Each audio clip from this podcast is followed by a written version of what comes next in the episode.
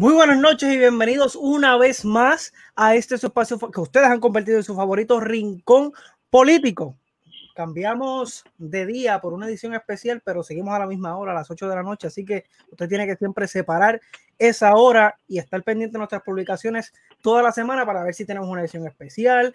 Y esta edición que nosotros estamos haciendo hoy fue, vamos a hacerlo un poquito más corta porque algo que ustedes nos pidieron, y era que quería que reaccionáramos a lo que fue el debate del pasado domingo de los candidatos a la gobernación de Puerto Rico. Obviamente, como siempre yo les menciono, no ando solo, así que ando con Keivan Berríos, Rodney Ríos y Brian Rojas Rojas. Comienzo contigo, Keivan, para que saludes a la gente que ya se está conectando, que tenemos 12 personas conectadas al momento.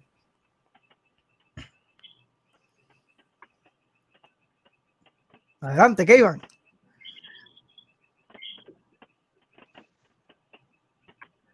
¿No se escucha? Bueno, ¿quién, quién me está escuchando? Yo, yo, te escucho. Ferroni, adelante. Yo. Eh, pues buenas noches a todos, ¿verdad? Gracias de nuevo por estar aquí en la oportunidad. Siempre es un placer participar en el Rincón Político y espero que podamos tener una buena discusión como siempre tenemos. Perfecto, claro que sí, Brian. En lo que se conecta que iban allá, díganos tú qué esperas de esta noche. Eh, claro que sí, buenas noches, Yeriel, Ron y, y el compañero Keivan y a todas las personas que obviamente nos van a estar sintonizando. Eh, pues que espero de la noche, un poquito de, yo diría, de pique, de fuego, de sazón, si se quiere, por lo ocurrido en el debate del pasado domingo eh, y lo que ha trascendido, ¿verdad?, durante el domingo y ayer lunes. Así que vamos allá. Seguro que sí. Keivan, ahora sí, del primero que te había tocado, ahora te tocó. Ahora sí, ahora sí, así. Ahora sí, pero dice la Biblia que los últimos serán los primeros. Vamos, a ver, si, vamos a ver si de aquí en adelante. Eh, pero ya decía yo, oye, estamos progresando, ya tenemos incluso hasta intérprete de señas. Yo veo ayer ahí haciendo muchas muecas, pero no te escuchaba hablar. Eh, no, pues qué bueno que, que, nos damos cita nuevamente para discutir lo que fue ese segundo debate, que si bien eh, en su calidad estuvo muy lejos de lo que fue el primero, que se transmitió por Guapa, creo que sí dejó algunos momentos interesantes. Y especialmente cosas que repercutieron después, ¿no? Eh, tal vez este debate no da para un análisis tan profundo como hicimos con el anterior, pero definitivamente que las cosas que sucedieron eh, eh, sí dan tela para cortar, sí dan para tener una, aunque sea una pequeña discusión y entretenernos un ratito discutiendo lo que allí sucedió. Seguro que sí. Antes de ir de lleno a lo que vinimos, quiero excusar a, ¿verdad? a la compañera Doris Candelaria, que no pudo estar con nosotros, ¿verdad? Por compromisos personales no pudo estar con nosotros en la noche de hoy. Ella encantadísima hubiera estado eh, de estar con nosotros aquí, como siempre, bien dispuesta, pero ya para la próximo, el próximo, la próxima semana la vamos a tener de vuelta con nosotros acá. Eh, vamos a ir de lleno. En términos generales, ¿qué les pareció? Vamos a empezar primero por el formato, no tanto el contenido de lo que, expresaron los candidatos, sino en cuanto al formato del debate. Empiezo contigo, Brian. Pues mira, Yeriel, eh, personalmente a mí no me gustó, eh, ¿verdad? Ese, el, formato, cómo se llevó a cabo el debate. Sin embargo, sí reconozco de que el esquema, cómo se compuso, cómo se estructuró, pues sí yo creo que tenía muchas posibilidades, obviamente, para sacarle punta, eh, particularmente porque era un debate dirigido a nosotros los jóvenes, eh, que estimamos y esperamos de que obviamente pues seamos una fuerza electoral contundente en noviembre.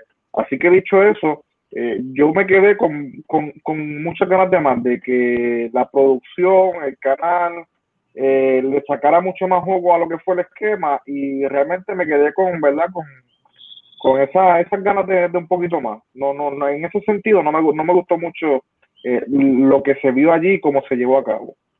Y yo, y yo pregunto, ¿no será que estamos ya acostumbrados a un estilo de debate en particular o es que efectivamente no, no llenó las expectativas que la persona estaba esperando, no simplemente por el formato, sino que en, comparando, en comparación con el primero, pues eh, dio mucho que desear. ¿Qué tú me dices, Rodney? Pues mira, yo estoy de acuerdo que dio mucho que desear. A mí no me gustó el formato, como se lo había comentado a usted, a mí me pareció como si fuera Sábado Gigante o un programa de Don Francisco, porque no me gustó la manera que fueron leyendo a ver, por ejemplo, la parte que los llevaron los candidatos aparte y los seguían trayendo para hacerle la misma pregunta individualmente a uno cada uno. ¿Eso qué propósito tuvo? Porque la misma pregunta. Yo pensé por un momento que iban a hacer como preguntas distintas, que lo iban a, poner en el centro para que pasen trabajo, pero no, porque fue la misma pregunta a todos los candidatos y lo que hizo fue consumir tiempo que se pudo haber usado mejor para otros temas. Y a mí eso no me gustó, no me gustó lo del timer allí bien dramático, contando el tiempo que tenían para contestar. Yo soy, yo extraño los días, pero esto soy yo porque soy así medio anacrónico. Yo extraño los días que, que los partidos eran más que el PIB, el Partido Popular el PNP, y los debates eran tres personas y no parece un gallinero. Estos años quedaron atrás en el 2008, así que pues pero que eso es un problema porque haber tantos candidatos y tantos partidos nuevos, pues obviamente se pierde tiempo en que todo el mundo, que es lo justo, puedan expresar sus opiniones y sus puntos. Y en ese formato, que estoy de acuerdo, estamos, estamos acostumbrados al, clásico, que es que hacen preguntas, contestan, y fulano contesta. Ese me parece que sigue siendo como que el ideal para manejar las situaciones, especialmente si tienes tantos candidatos, porque como se trataron de experimentar ahora, ese formato fue terrible, a mí de verdad, bien pocos momentos yo pensé que hubo una contestación profunda a los temas. Lo único que yo diría que fue una muy buena parte, bien interesante, fue cuando este, todos los, candidatos se pusieron a hacer preguntas entre ellos. En eso yo creo que habíamos tenido consenso aquí, que fue una de las mejores partes del debate. Y eso pues fue mi percepción general. Ok, eh, y en cuanto, ¿verdad? En, el contenido, la escena, no sé cómo llamarlo, la, la, esencia de las preguntas que se realizaron allí, si lo vamos a comparar con el primer debate, se, se asemejaron en cuestión de, de, lo, de, lo, de lo incisivas que fueron. Y ¿verdad? en cuanto a las temáticas que se, que se tocaron en este debate, fueron algunas distintas a lo que habíamos visto en el primer debate, en cuanto a la comunidad, eh, de diferentes comunidades de, de, diversidad funcional, entre otras. ¿Qué te parece, Kevin? Mira, yo creo que, salta a la vista que el debate no fue igual de incisivo. Definitivamente parecía haber una barra libre para, cada cual. Eh, yo creo que más de un candidato, me atrevería a decir que probablemente todos ellos, en más de un turno, eh, se fueron sin contestar la pregunta. Eh, lo cual es, frustrante no solamente porque se pierde esa esencia del debate de llevar información, sino que como tú bien mencionas, los temas eran unos temas diferentes que no se abordaron necesariamente en el primer debate. Eh, se habló de estas comunidades como, como tú bien mencionas, se habló del área del deporte, pero verdaderamente ningún candidato entró en sustancia acerca de la pregunta que le estaban formulando. En ese sentido, eh, nos quedamos igual, ¿no? Una muy buena pregunta, pero que no fue contestada. Eh, yo voy a las otras dos preguntas que había hecho respecto al, formato. Yo creo que es un formato tan diferente. ellos se centraron mucho en decir eso, que era un debate diferente. y definitivamente fue diferente, pero nos enseñó que diferente no siempre es para bien. Eh, en ese sentido, yo creo que falló en las dos premisas básicas de un debate. Llevar información y en el caso de nosotros, que la política es el deporte nacional, entretener. No hizo ninguna de las dos. Tuvo sus momentos, obviamente, porque los candidatos siempre están ahí, va a haber algún tipo de controversia, pero no había refutación, no se contestaban las preguntas, no parecía haber un orden. Eh, yo en términos generales quedé decepcionado eh, con eso. Y respecto a lo que tú mencionas, de si tal vez es que es diferente a los debates que tenemos, eh, está bien, pero el debate anterior que tuvimos tampoco fue igual a los que habíamos tenido antes. Y yo creo que es uno de los mejores debates que hemos visto en mucho tiempo. Así que en ese sentido, creo que es otra carta que les voy en contra ese debate que, transmitieron por Univisión, o por lo menos es mi percepción. Y yo creo que bueno que, que eso, porque estoy viendo un comentario acá, déjame ver si lo puedo poner que no nos equipe toda la pantalla, que dice el debate estuvo bien creado, bien planificado creo que al tener ya estos a tantos candidatos, hacía algo monótono el tener que esperar por cada quien tanto tiempo para cada uno. Un debate diferente que quizás pudo quedar muchísimo mejor. Saludos muchachos, saludos primero que todo. Eh, yo considero que es verdad porque precisamente cuando lo estábamos viendo el domingo, que creo que fue Keivan que lo había comentado, que al principio parecía que Juan Dalmau y César Vázquez no existían. O sea, al principio se esperó tanto, casi media hora después fue que vinieron a hablar los dos candidatos que quedaban a la mano derecha al final. Eh, ¿Qué ustedes piensan en términos generales sobre eso? Pues mira, sí, o sea, yo, creo que, obviamente lo que lo que puso la, ¿verdad? Ciudadano, el compañero, pues sí que uno, ¿verdad? Cierta realidad, eh, el debate estaba creado y obviamente el marketing que tuvo era esperado de que hiciera algo totalmente distinto a lo que ya se había hecho anteriormente, pudo tener ese impacto eh, si se hubieran quizás seguido otra línea, otros parámetros.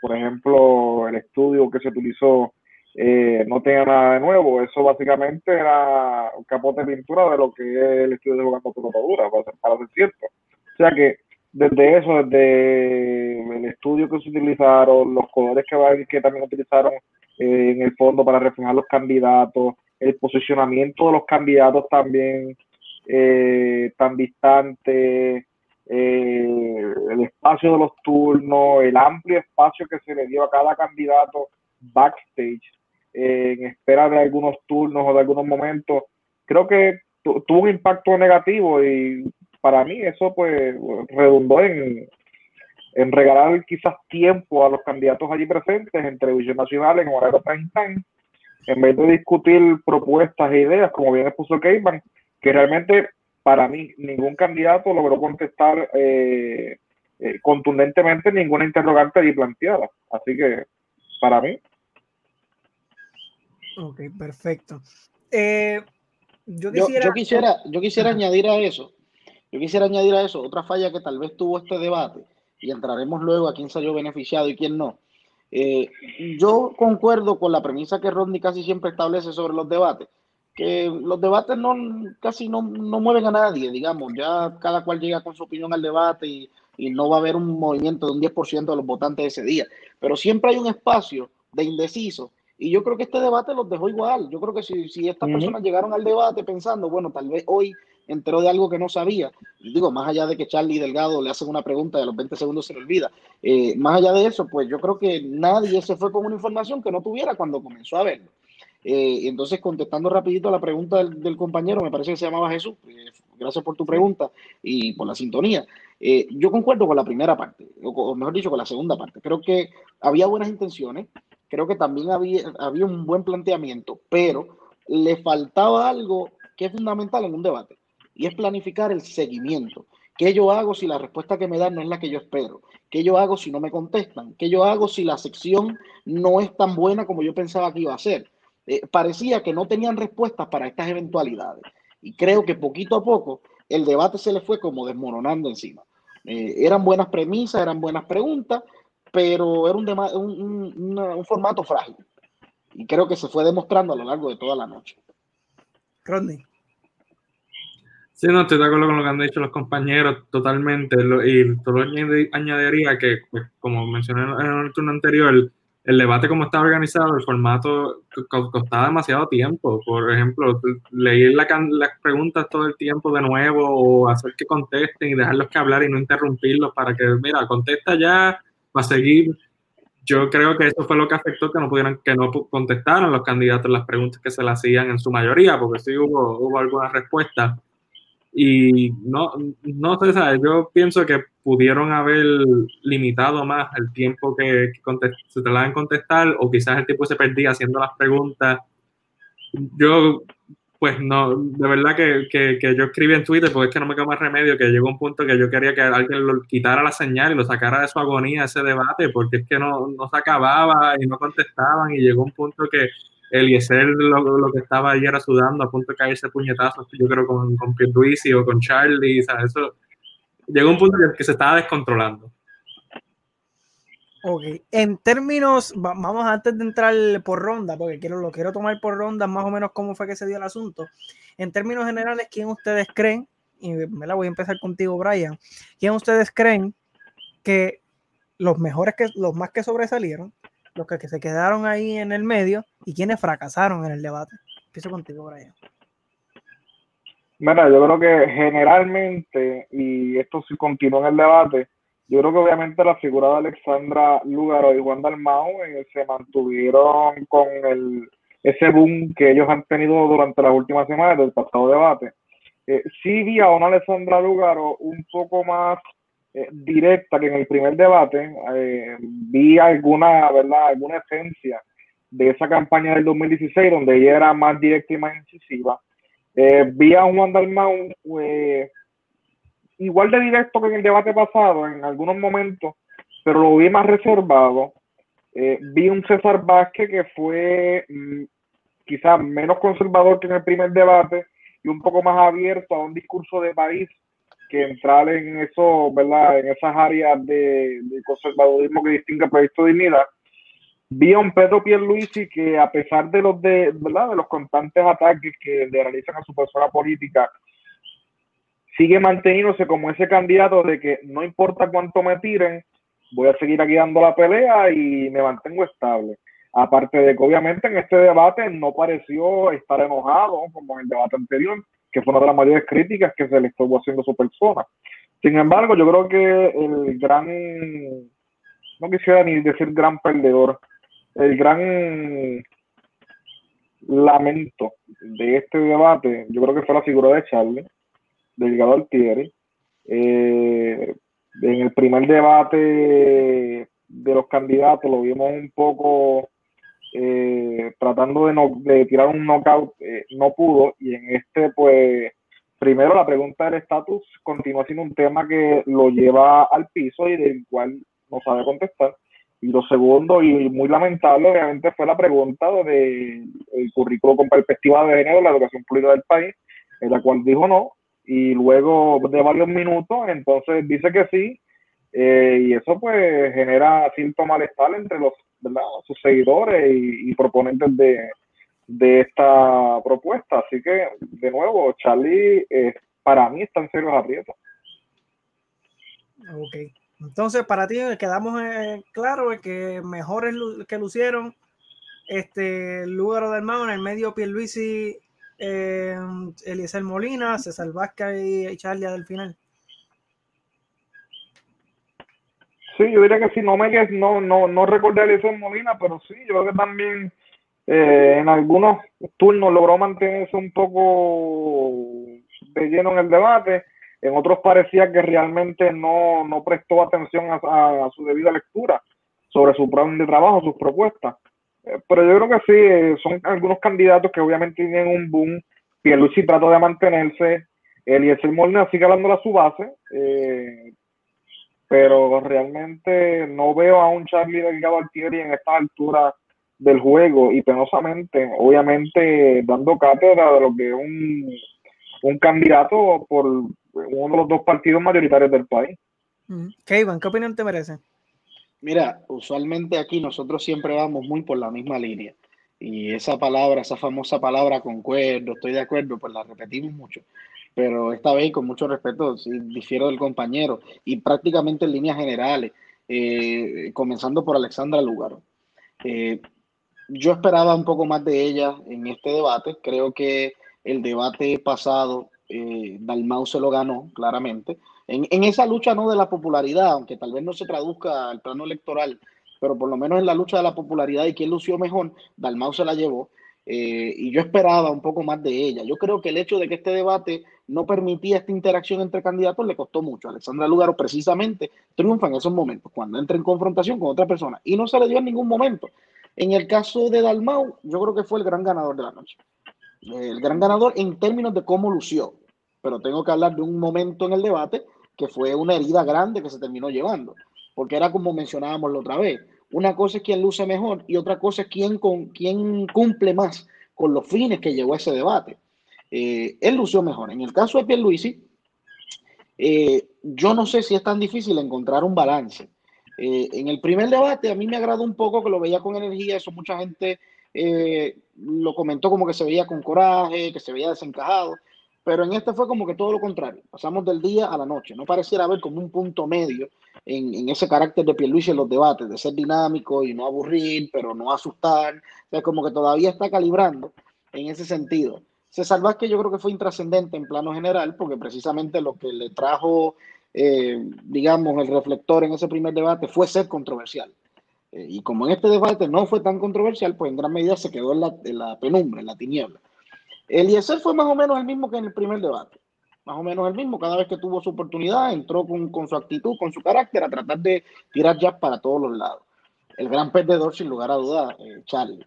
El hecho de que tú sigas siendo el candidato del Partido Popular Democrático, primero segunda opción en la papeleta en Puerto Rico, y que tú no pareces tener postura sobre absolutamente nada. Se te olvida una pregunta, te la replantean, cambias de opinión sobre la misma pregunta. Al otro día sales diciendo una contestación peor que las dos que habían dado ya.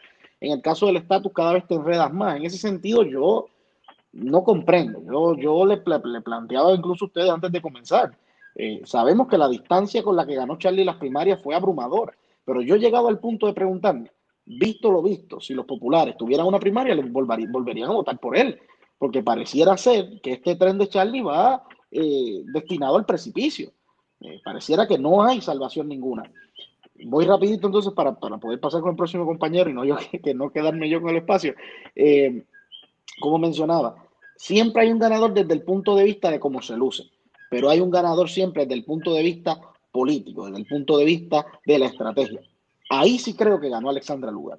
Alexandra Lugar, yo entiendo que en términos generales reconoció que en el debate ya no estuvo a la altura de lo que ella misma quería, que no tuvo, no tuvo el impacto que pudo haber tenido, y el momento en el que sale obviamente a decir que básicamente un voto por ella sería como votar por Eliezer y Dalmau juntos, porque los tendría en su partido, en su gabinete, pues obviamente desde el punto de vista electoral, inmediatamente en los comentarios inmediatamente en las redes, inmediatamente en todos lados, vimos a personas decir, caramba, pues yo estaba indeciso, pero si eso va a ser así, ahora le doy el voto a ella. Eh, desde el punto de vista de cómo lució, yo creo que no estuvo a la altura ni de lo que ella misma se esperaba. Pero en ese sentido, y podemos discutir si fue moral o no, si estuvo a la altura o no estuvo a la altura, pero dio el palo desde el punto de vista estratégico y por eso creo que sí terminó ganando el debate. Rodney. Sí, estoy de acuerdo con Kevin. Yo creo que el, Lugaro fue la que ganó el debate, contrario al anterior, que yo creo que fue el Armado. Porque lo que pasa es que luego, como dice que Iván, logró salirse de, la limitación de su partido. Yo estoy de desacuerdo porque yo creo que en apariencia también fue buena, porque ella se mantuvo con un temple. Ya la criticaban mucho de que perdía el control o que hablaba rápido en el, en el ciclo pasado, en el 2016. Y esta vez yo la vi calmada, atendía las preguntas, no, obviamente no a detalle como puede ser. Sí creo que se buscó un poco de problema con, con lo que mencionó de la prostitución, porque quizás eso le ayuda a su base, pero si algo hemos aprendido en las elecciones de Puerto Rico es que para que un candidato a la izquierda del PNP pueda ganar necesita expandir y, y, sacar votos de todas las otras coaliciones posibles que hagan. Quizás este, no, yo no esperaría que ella trate de ganarse, por ejemplo, a, los cristianos o a otros sectores más si no los antagoniza, podría llevarse el voto protesta. En ese sentido, creo que ella falla un poco, pero en general yo creo que ella fue la que ganó el debate. Después, en segundo lugar, yo pondría a César Vázquez y voy a explicar por qué, porque pareció resucitado, le dieron como que unas baterías y energía y se veía más animado contestando y hablando sobre todos los asuntos.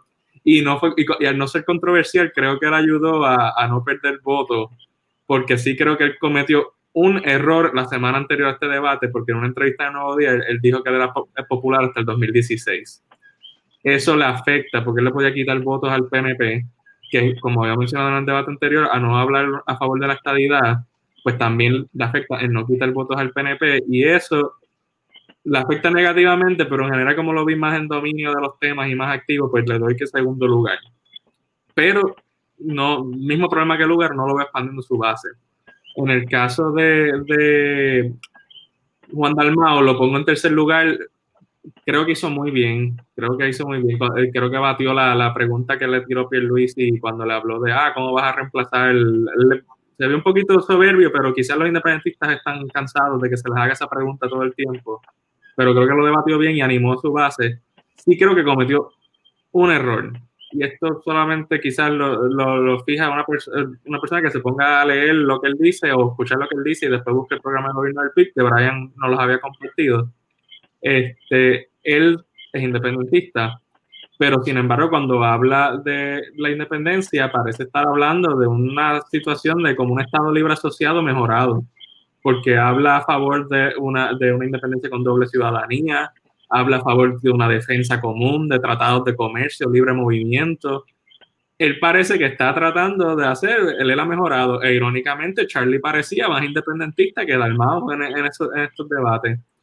Y en ese sentido yo creo que a Dalmau le cuesta porque si tú no animas a tu base, ¿sabes?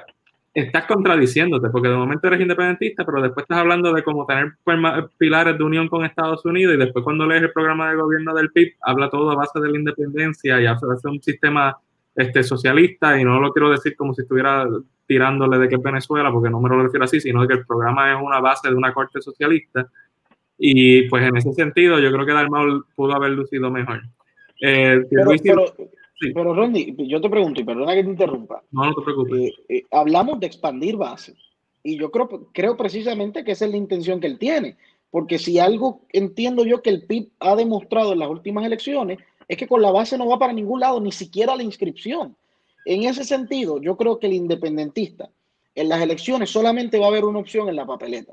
Eh, por mucho que brinquen y salten, yo creo que el independentista de verdad, que podrán ser una minoría, eh, pero están ahí, van a haber una opción en la papeleta y va a ser Juan Dalmau. Yo no creo que él los vaya a perder con eso.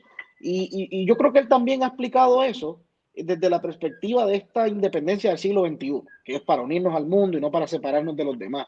Eh, pero yo creo que entra un poco por lo que tú mencionabas, ¿no? Abrir un poquito la base y decirle tal vez a ese popular que se da cuenta que Charlie no va para ningún lado, o a ese o esa persona que está pensando en votar eh, por Victoria Ciudadana, pero por ahí tal vez no simpatiza mucho con la candidata, pues lo pudieran ver como una opción. ¿o qué, qué te parece?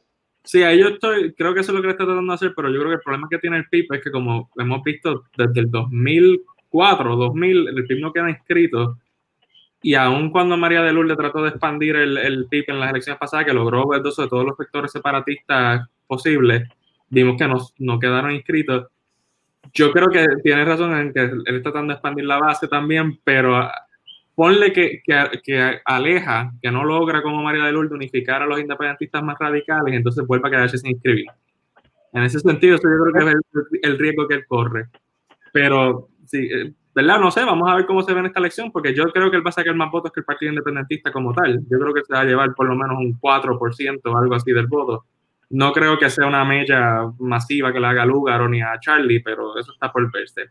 Pero con, continuando con los otros candidatos, yo pondría a Pierluisi y a Eliezer Molina en el centro, de que ni ganaron ni perdieron, porque tanto Pierluisi, o sea, Pierluisi se nota que él está adelante, porque todos los ataques son a él.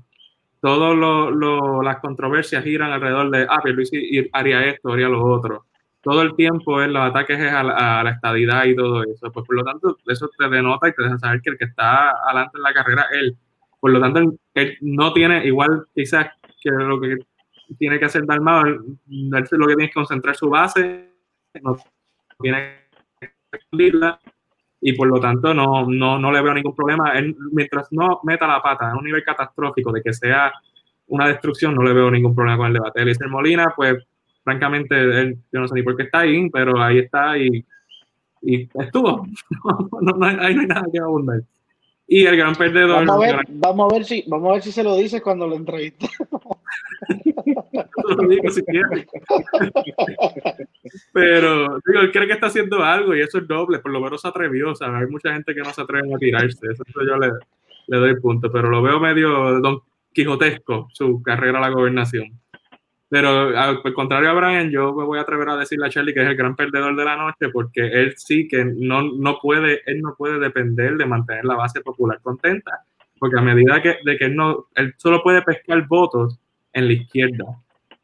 O, y no es necesariamente que los enamore, porque no creo que los vaya a enamorar con el odio que hay al bipartidismo, pero por lo menos lograrle convencer a esos independientes que tiran para, para la izquierda o que quieren deshacerse del PNP o a los, a los victoriosos o a quien sea para que le presten el voto. Y a medida de que él no domina los temas, porque parece que no domina ningún tema, no puede contestar ninguna pregunta de estatus, pues parece más independentista, pero al final si tú le preguntas, estoy seguro que él va a decir, no, no, yo creo en la unión permanente, pero sin ciudadanía americana. Yo no sé si eso es lo que él trata de hacer. Pero básicamente yo creo que Charlie metió la pata porque al pelear con la perspectiva de género, pues no, eso enoja a, la, a, la, izquierda puertorriqueña, que es donde él puede pescar votos para ganarle el PNP, y eso permite que no crezca su coalición. Yo no creo que le cueste entre los populares apoyo, pero sí le cuesta para, para crecer la coalición necesaria para ganar. Hay 8% de indecisos, y él no se los está ganando ahora mismo. En ese sentido, pues, yo creo que él fue el gran perdedor porque no, no logró expandir y se quedó ahí en su base y así no va a ganar la elección. Todavía puede ganar. Ponle que, que contrario a lo que él crea, el voto melón se dé y hayan independentistas o independientes que voten por él. Eso puede pasar. Pero si no los enamora o les das un bailecito ahí para que ellos digan, ok, vamos a prestarle el voto para sacar a La Palma, si las elecciones fueran hoy, ganaba Pedro Pierluisi. Yo quiero hacer dos intervenciones sobre eh, todo eso que acaba de exponer el compañero Rodney muy cierto por demás. Yo creo que la primera, en relación a Juan Dalmau y el Partido Independentista, eh, la figura política de Juan Dalmau obviamente está asumiendo todo el costo político del PIB eh, en base a su personalidad. Eh, y yo obviamente yo creo que a eso es lo que le apuesta, una cara joven, totalmente lo opuesto a como lo vimos en el 2012, una cara joven, propuestas generalmente aceptadas, pensadas en el país. Eh, de hecho, poco, y, obviamente también lo, lo, ha, lo, ha hecho el, partido, el Pedro Pierluisi y Charlie Delgado. La poca mención, obviamente, de la institución política a la que pertenece eso prácticamente ha estado escaso en la campaña. Así que obviamente no me sorprendería de que en efecto, o sea, en el 2016 la candidatura de Juan de Nuevo Senado por acumulación sacó unos 130 mil votos. Eso eh, a nivel de país a la gobernación, pues quizás puede estar un poquito más alto, ¿verdad? En este ciclo electoral, no para hacerle un daño catastrófico a Victoria Ciudadana o al Partido Popular, eh, pero sí, eh, Juan está apostando todo a su figura y carácter político de caminos a las elecciones, eso no hay duda. Y lo segundo, obviamente, que quiero eh, plantear, no quise decir eh, que Charlie perdió el debate por por no porque, estás, porque, estás en lo, porque estás en, lo, estás en los Bernales, te metes en problemas. también, también, pero no, no, no, no eh, por, por, ser, tratar de ser lo más positivo eh, sobre la situación, ¿verdad? Lo más, lo, más positivo posible. Pero la realidad es que en la medida en que él continúe tratando de posicionarse como un político, una persona de centro, que no quiera tomar posiciones definitivas sobre un issue u otro que va a tener un impacto político en, alguno de los dos grupos, izquierda o derecha, centro izquierda, centro eh, derecha, pues obviamente vamos a tener un candidato ambivalente que no hay o no tiene en su respuesta mayor profundidad y eso es lo que penosamente estamos viendo ahorita backstage hablábamos obviamente de previos candidatos a la gobernación por el Partido Popular que si eran eh, defensores de tomar posiciones eh, concretas. Y eso pues no lo estamos viendo con Charlie. Así que de continuar en este rumbo de camino a elecciones y como tú bien expones, eh, no enamorar ese, ese, ese voto medoncito, esos pibazos, o ese voto indeciso, o ese voto liberal de la del partido, pues obviamente camino a la pérdida, a la autodestrucción, básicamente. Y de hecho el video que sale hoy sobre el, ¿verdad? esa conversación que él tuvo con, eh, si no me equivoco, empleados públicos. No, era una reunión de los, de los dirigentes del partido, ¿no fue? No, fue de empleados públicos, yo creo. Por eso, pero no, pero no, en sus cuentas no. Realmente no sé si fue que el video se transmitió desde, su cuenta, pero cuando yo fui a verificar, el video no estaba, no aparecía. Así que aparenta ser filtrado. Entonces, que él se exprese en una reunión privada de esta manera, pues deja mucho que desear, obviamente, sobre posiciones concretas para el país, que es lo que realmente estamos pidiendo. Posiciones concretas y no ambivalentes. ¿Qué, Iván? ¿Ibas a mencionar algo?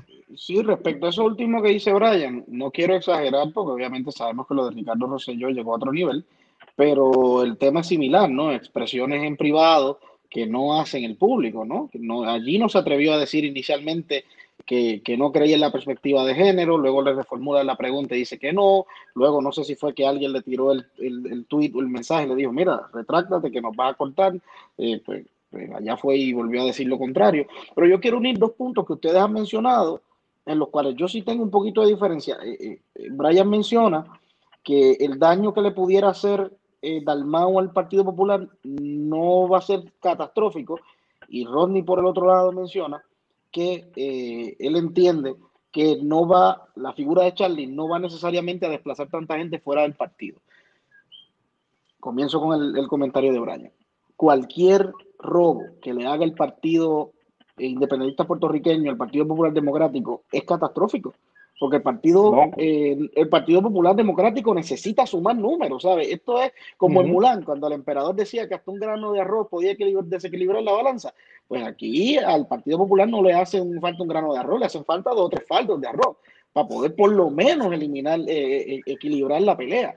En ese sentido, cualquier fuga del partido es catastrófica. Y yo sí creo que hay mucha gente ambulatoria, que no está necesariamente en el corazón del rollo, que están un poco más en la periferia del partido, que cada vez ven a Charlie menos y menos como una opción viable. Y esas personas, esas personas que quieren votar, que quieren votar, porque se van a, se van a mover, pero no va a ser al PNP.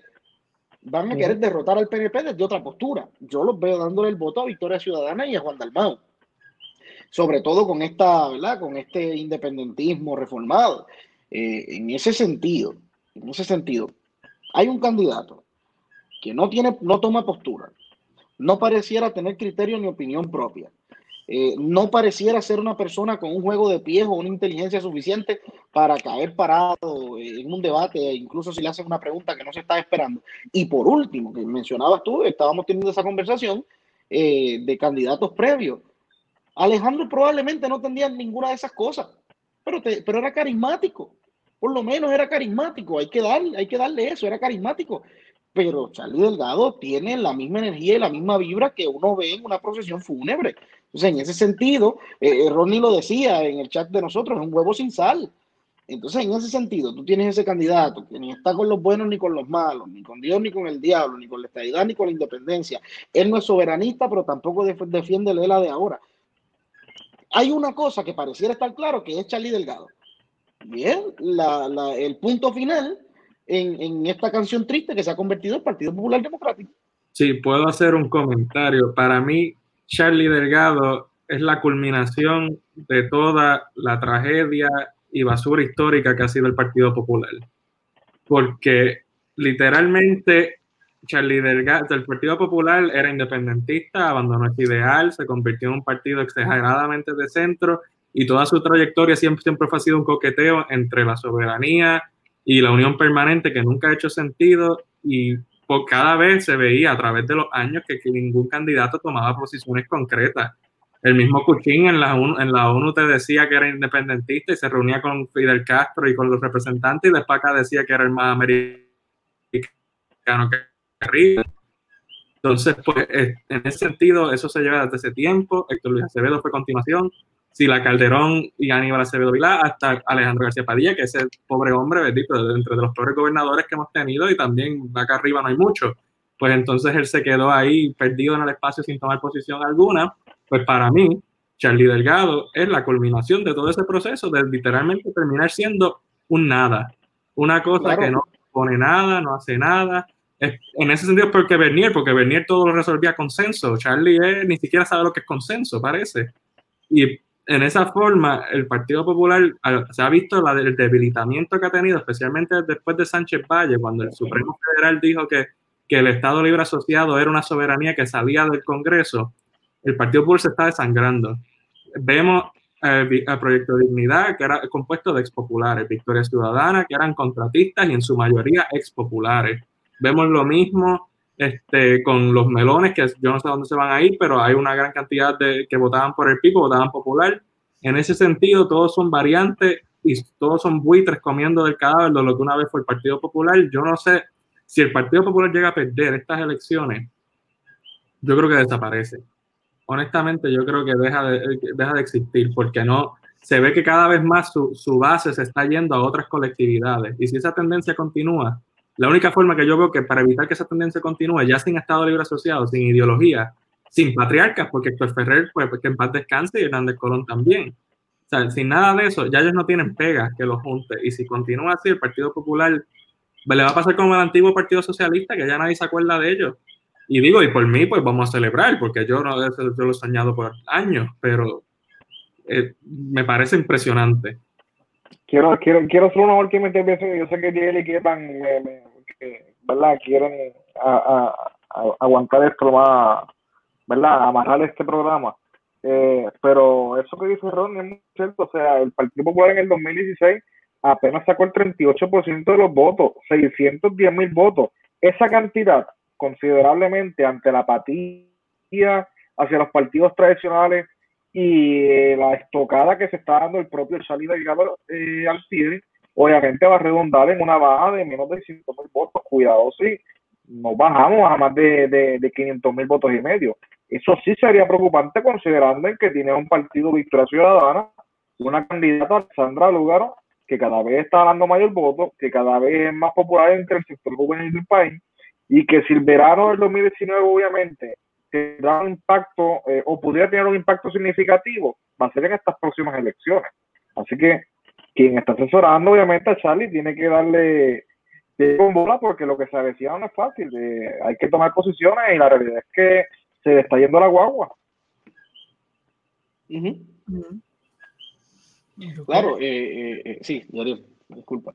No, no, puedes, puedes continuar. El que mi comentario era en cuanto a lo de Rodney mencionaba que la base del partido, del proyecto Dignidad, a mi entender, era del em, partido PNP, que uno espera donde están las personas más conservadoras y no sé si es que está partiendo, ¿verdad? Se está tomando a partir de la premisa de que de lo que expresó César Vázquez en esta, en esta semana. Y no solamente César Vázquez, por ejemplo, Joan Rodríguez Bebe, pues salió a resaltar en estos días que ella era, ella es conservadora socialmente y eso, pero ella es independentista.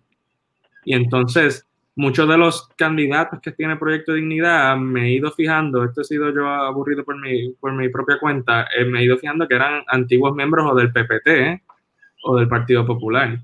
Entonces, quizás le quita votos entre la, su masa electoral al PNP, pero parece que su liderato son ex populares, que lo cual me parece bien interesante porque quisiera saber, ¿verdad? Sentarme, a lo mejor se puede aquí, de, dialogar con ellos y preguntarles, por ejemplo, a César Vázquez o a Joan Rodríguez Bebe, por qué se fueron de, o por qué se afiliaron a un proyecto de dignidad y no se quedaron en las estructuras ya formalizadas Quizás la razón es porque después vino el Partido Popular, desde, por lo menos desde Alejandro, ha ido teniendo una tradición, una tendencia más liberal. Quizás fue eso, pero he visto que el liderato de, Proyecto Dignidad, muchos son populares, lo cual me parece bien interesante porque me demuestra ese de sangre. Y quería hacer un comentario último en este aspecto. mira si el Partido Popular está teniendo problemas, que primero mm, su recaudación de fondos no se aproxima a la recaudación de fondos eh, no pudieron prevenir que Aníbal Acevedo se quedara con la candidatura como comisaría residencia. No pudieron, en voto adelantado, exacto, en voto adelantado no han podido llevar gente, en los votos de las primarias no se acercaron ni a lo que tuvo el PNP. Ah, hay, o sea, el, the writing is on the wall, como dicen en inglés, el que lo quiere leer está ahí, que el Partido Popular está teniendo problemas. Cuando tú no puedes recaudar y el comité organizador del Partido Popular ya no puede ni siquiera poner los candidatos que ellos quieren, cuando Armando Valdés dijo que él no iba a votar por Charlie Delgado. Ramón Luis Nieves lo puso en duda, de si iba a votar popular. Algo está pasando. Y, yo lo veo reflejado en el liderato de todos los otros partidos que no sean el PNP, porque obviamente pues el PNP no tiene nada que buscar ahí, pero tú lo ves en todos los otros lideratos que son populares. Y, y, y, esa, y esa decadencia. Hoy, precisamente yo estaba escuchando a Alejandro García, esto es rapidito, ok, discúlpame.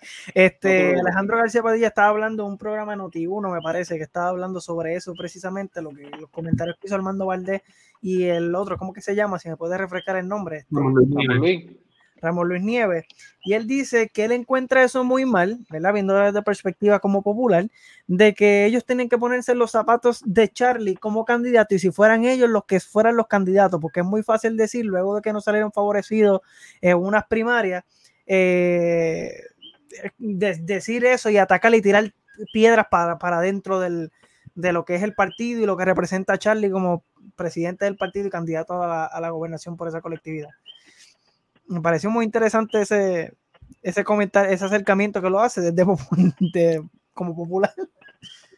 Yo es que, es que es interesante, pero no le veo ningún sentido. O sea, Alejandro García Padilla lo que le está pidiendo es a las pocas personas dentro del partido que todavía se atreven a pensar diferente y expresarse diferente. No, aquí nos tiramos todos por el mismo barranco.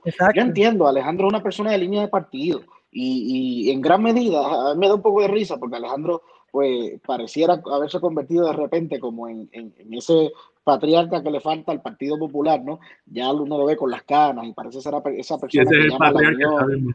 Eh, pero hasta eso nos refleja, ¿no? Pareciera ser esa persona que llama a la unión del Partido Popular, que todavía cree en la idea de lo que es el partido, pero como dice Rodney, si esa es la persona, si ese es el modelo a seguir, pues entonces vamos mal. Eh, yo creo que no hay ninguna razón para creer que el Partido Popular va a llegar o se va a acercar a lo que obtuvo en las elecciones pasadas. Y yo creo que ya nada más eso es lapidario, independientemente de que quede segundo, independientemente de que quede segundo. Y Rodney trae esta perspectiva y este análisis muy interesante. No es casualidad, porque fíjate que el PNP, dentro de su maldad, dentro de su corrupción, dentro de lo que usted quiera decir, se mantiene unido, se mantiene unido, se mantienen ahí, no, o no surge un movimiento. Eh, siguen teniendo un monopolio, por ejemplo, del ideal de la estabilidad. Entonces, en ese sentido, cuando uno ve, uno ve este liderato de Proyecto Dignidad, que son personas que en algún momento pertenecieron a la colectividad del Partido Popular. La misma Lugar en su momento, cuando corrió el cuatrienio pasado, dijo que ella votó popular en las elecciones pasadas y que se identificaba más con ese partido político. Oye, ya son dos, ya son dos partidos políticos que se forman, que en algún momento te apoyaban a ti. Entonces, no hay que ser, yo nunca fui excesivamente bueno en matemáticas. Eh, fui promedio, pero no hay que ser demasiado bueno en matemáticas para entender que si tú le restas la gente que hoy está con Victoria Ciudadana y la gente que hoy está con Proyecto de Dignidad al Partido Popular, pues queda en la situación, en la crisis que está hoy en día. Pero entonces lo verdaderamente preocupante es que no tienen ni una retórica ni un candidato que por lo menos les cause esa curiosidad y ese, ese sentimiento, ese romanticismo de decir, caramba, y si vuelvo a votar popular en términos, en términos generales, hay que, hay que esperar lo que vaya a pasar, ¿verdad? En los próximos debates que tengo entendido, porque siempre hacen uno en cada canal. Ya vimos el de Guapa, ya vimos el de Univisión. Eh, me, imagino que falta el de Telemundo, que ellos siempre aportan con uno. Hay que ver cómo lucen, a ver si Charlie Delgado alguna vez despierta y aprende de sus errores en los pasados dos y vemos este resurgir de Charlie Delgado más cercano a las elecciones. Eh, hay que ver, Brian, ¿ibas a, ibas a mencionarme algo? Que de momento Sí, sí, para ir cerrando ya brevemente, eh, eh, hoy obviamente el debate presidencial de los Estados Unidos, eh, un debate sumamente importante de cara al proceso eleccionario en los Estados Unidos. Quisiera obviamente la, la verdad, el, el sumo, la, el pensamiento, predicción o posible predicción de lo que esté ocurriendo hoy en un breve minuto a Ronnie Cavan. bien.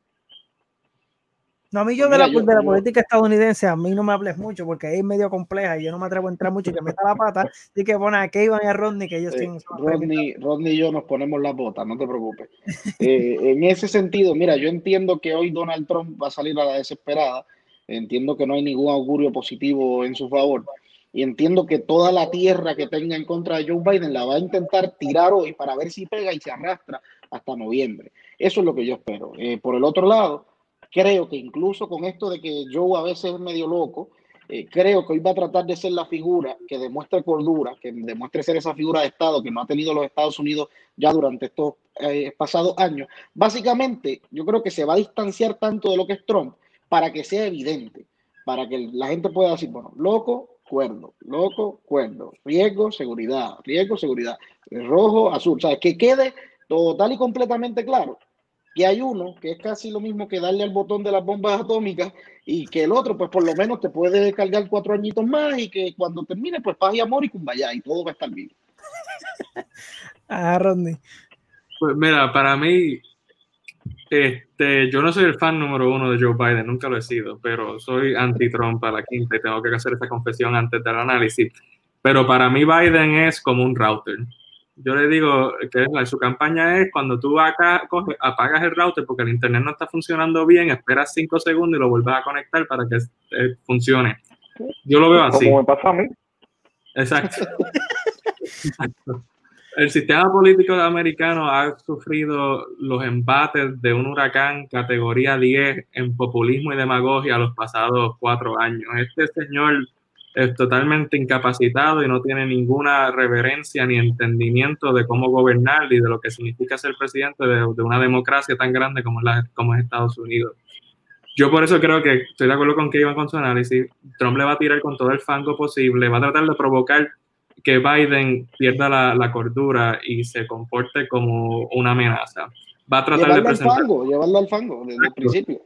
Exacto. Y va a tratar de, hacerlo pintar como una herramienta de socialismo radical que no lo hay porque Biden ha logrado aguantar el empuje de los sectores más radicales del Partido Demócrata, tanto así que ni siquiera hay una sola propuesta de Bernie Sanders en el programa de gobierno.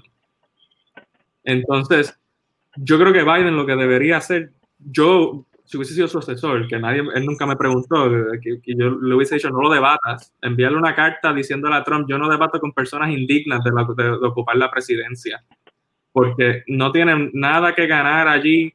El que adora a Trump lo va a adorar no importa lo que Trump haga ni no importa lo que Trump diga. Y los que van a votar por Biden también. Hay un gran sector que no está indeciso. En Estados Unidos los indecisos en esta elección son bien pocos. o eso quiere decir que, que, la mayor parte de la gente ya sabe cómo va a votar. El riesgo es que Biden meta la pata y los espante. Eso es lo que yo trataría de evitar si yo fuera él. Y nada, o sea, ya la gente está votando. Biden está adelante en casi todos los estados clave. Yo creo que van a haber sorpresas en la elección, pero creo que si mantiene la cordura, mantiene el templo y como dice Keyman, se presenta como un hombre de Estado que no ha habido por los pasados cuatro años. Digo, yo, yo, yo diría que no ha habido presidente desde Ronald Reagan, pero eso soy yo.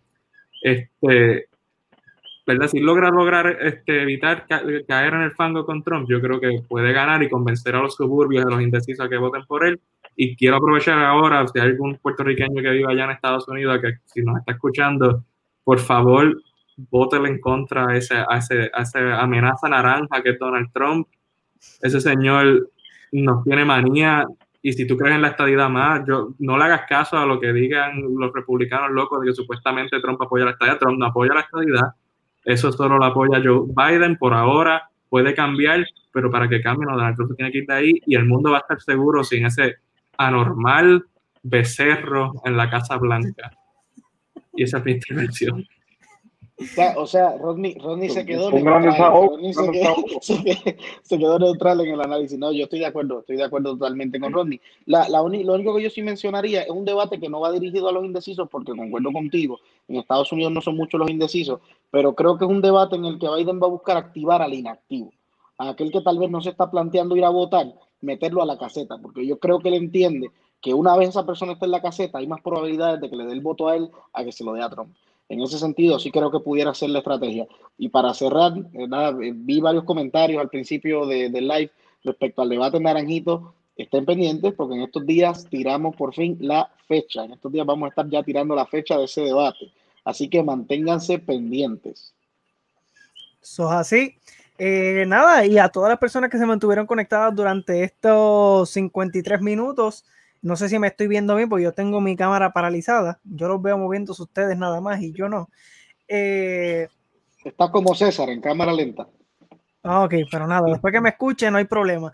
El, que esto lo hicimos, ¿verdad? Petición de todos ustedes y que tuvieran el, ¿verdad? el mejor análisis eh, sobre lo que sucedió en el pasado debate del domingo de los candidatos a la gobernación. Les exhortamos a que vean ahora, en solo seis minutos, está de comenzar el debate de la presidencia de los Estados Unidos. Muy importante que lo sintonicen.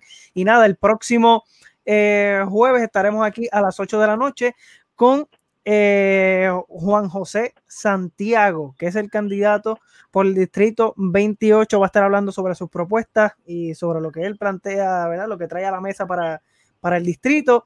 Y nada, como siempre, agradecido con su sintonía. Y como dijo Keivan, por ahí viene el debate, por ahí viene la fecha, y eso va a estar bueno y no se lo pueden perder. Así que muchas gracias, muchachos, Rodney, Keivan, Brian, por siempre decir que sí, siempre estar presente aquí con nosotros. Como al principio dije, excusamos a Dori. Nos vemos en la próxima semana. Así que esto ha sido todo y que tengan buenas noches.